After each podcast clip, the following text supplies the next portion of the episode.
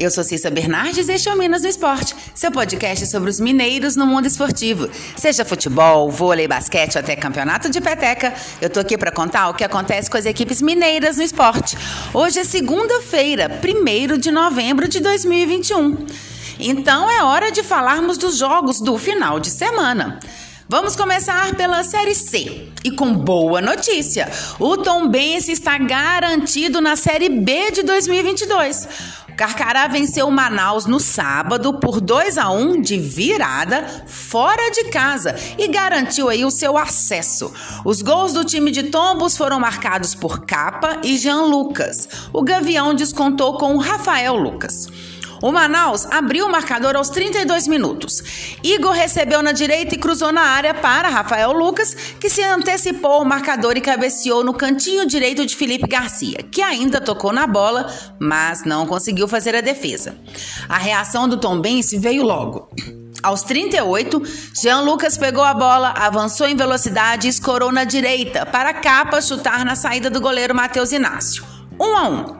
No segundo tempo, já nos acréscimos, aos 47 minutos, Jean Lucas recebeu bola na entrada da área, cortou para o meio e chutou forte, rasteiro.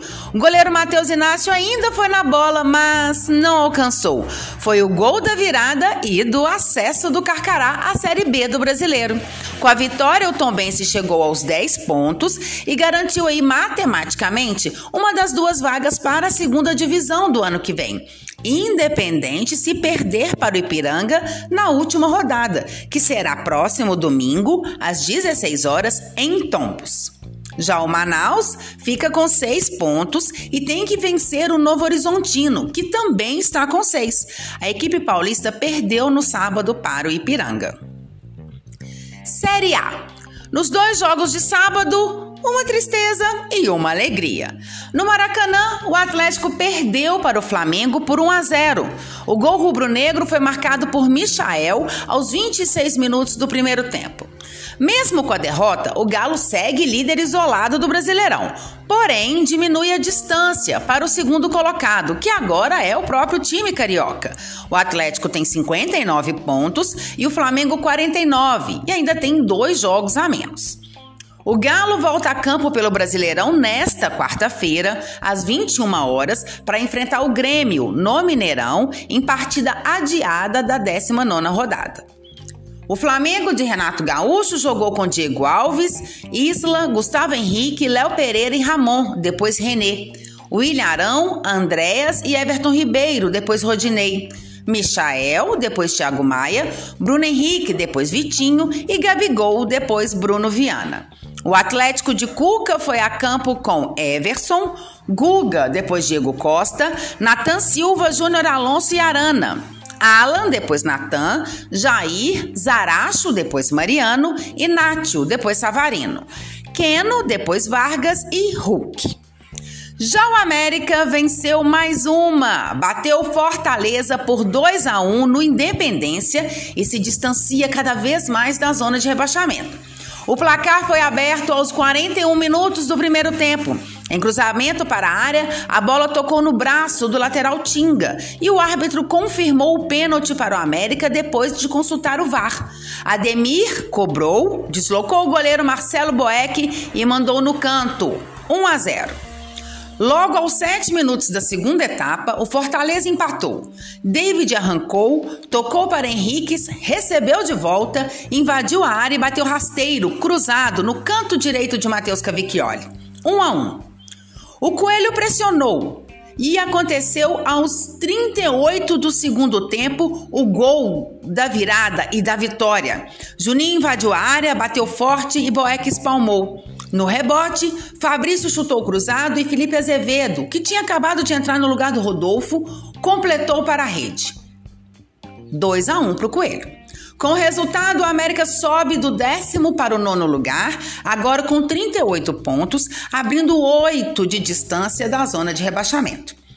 O América do técnico Marquinhos Santos jogou com Matheus Cavicchioli, Patrick, Eduardo Bauerman, depois Anderson Jesus, Ricardo Silva e Marlon, Lucas Cal, Alê, depois Juninho Valora e Juninho. Ademir, depois é Ricardo, Rodolfo, depois Felipe Azevedo e Zarate, depois Fabrício Daniel.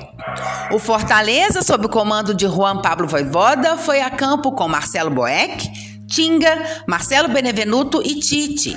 Matheus Jussa, depois Felipe. Ederson, depois Matheus Vargas. Ronald, Bruno Melo e Lucas Lima, depois Oswaldo. David, depois Romarinho. E Henriquez, depois o Wellington Paulista. Futebol feminino. Nos jogos de ida das semifinais do Campeonato Mineiro, Atlético e Cruzeiro saíram em vantagem.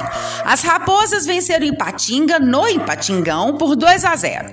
Os dois gols saíram no segundo tempo. Duda abriu o placar de pênalti aos 35 minutos e Vanessinha marcou o segundo aos 39.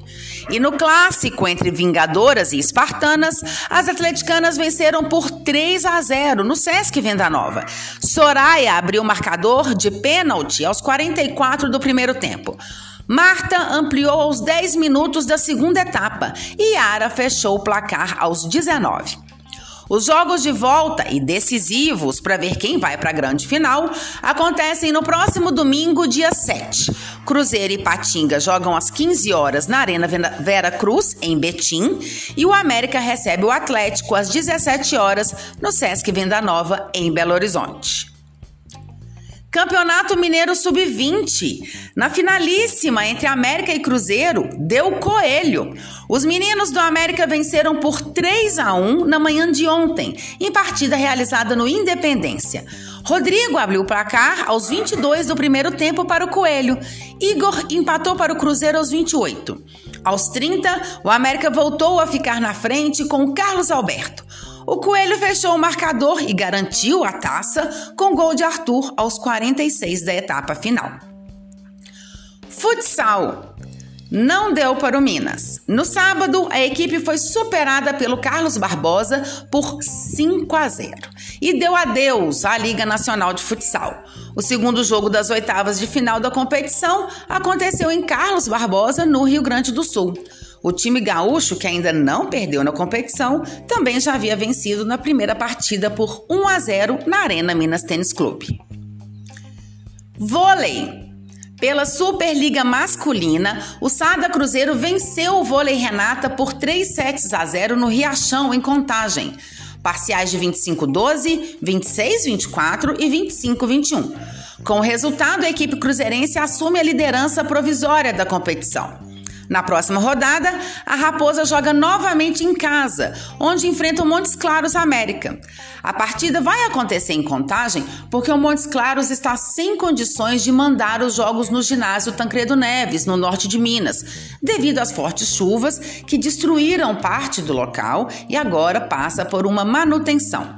O jogo será sábado, às 21h30. E por falar em Montes Claros América, a equipe fez a sua estreia na competição com derrota. Perdeu para o SESI em São Paulo de virada por 3 sets a 1. Parciais de 21-25, 25-23, 26-24 e 25-18. Já o Fiat Gerdau Minas, que também fez o seu primeiro jogo na competição, começou com o pé direito. Venceu o Farmaconde São José por 3 sets a 1 em Belo Horizonte parciais de 25-16, 20-25, 25-23 e 25-22. O confronto marcou o reencontro da torcida com o time após um ano e meio longe da arena, em função, claro, aí da pandemia de Covid-19. O Minas volta à quadra no próximo domingo para enfrentar o Campinas às 19 horas no interior de São Paulo. Futebol americano. O Galo FA atropelou o Manaus FA na disputa dos campeões. Em partida realizada sábado no estádio Castor Cifuentes, em Nova Lima, os atleticanos fizeram 41 a 6. O jogo marcou a volta do público ao futebol americano e serviu aí de esquenta para o próximo compromisso do Galo, que será dia 6 de novembro, contra o Golden Lions, em Pará de Minas, na abertura da primeira edição do Minas Gerais Football League, MGFL. E hoje tem Série B. Pela 33ª rodada, o Cruzeiro entra em campo esta noite, às 19 horas, contra o Vila Nova de Goiás, no Independência. Para o jogo de hoje, Vanderlei Luxemburgo tem uma baixa importante. Vitor Leque foi expulso diante do Remo e vai cumprir suspensão automática. Seu provável substituto é o Wellington Nem, que dificilmente conseguirá atuar os 90 minutos em função de problemas físicos. Na lateral esquerda, a dúvida entre Jean Vitor, que volta a ser opção depois de um tratamento oftalmológico, e Felipe Augusto, improvisado diante do Remo. Titular da posição, Matheus Pereira, segue no departamento médico por conta de uma fratura no cotovelo direito. No Vila Nova, depois de poupar os titulares na vitória por 1 a 0 sobre o Aquidauanense na última quinta-feira no Mato Grosso do Sul pela Copa Verde, o time vem com força máxima diante do Cruzeiro.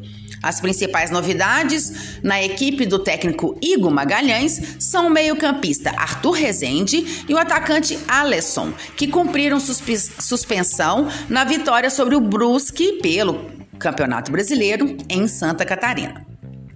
O Vila tem a segunda melhor campanha do retorno da Série B, somando 23 pontos em 13 partidas. São 6 vitórias, 5 empates e 2 derrotas. Os prováveis times para hoje: pelo Cruzeiro, Fábio, Rômulo, Ramon ou Léo Santos, Eduardo Brock e Felipe Augusto ou Jean Vitor. Adriano, Lucas Ventura e Giovanni, Wellington Nem, Bruno José e Thiago. Pelo Vila Nova, Jorgemi, Moacir, Rafael Donato, Renato e William Formiga, Pedro Bambu, Dudu e Arthur Rezende. Diego Tavares, Cleiton e Alisson. Eu volto então amanhã para falarmos do resultado do jogo do Cruzeiro e sobre as partidas do meio de semana. Até lá! E se você quer saber sobre o seu time ou qualquer informação esportiva de Minas, manda mensagens, perguntas, dá um oi. Meu Twitter é arroba Bernardes e meu e-mail é cissabernardes.gmail.com. Até mais! Boas competições para todos!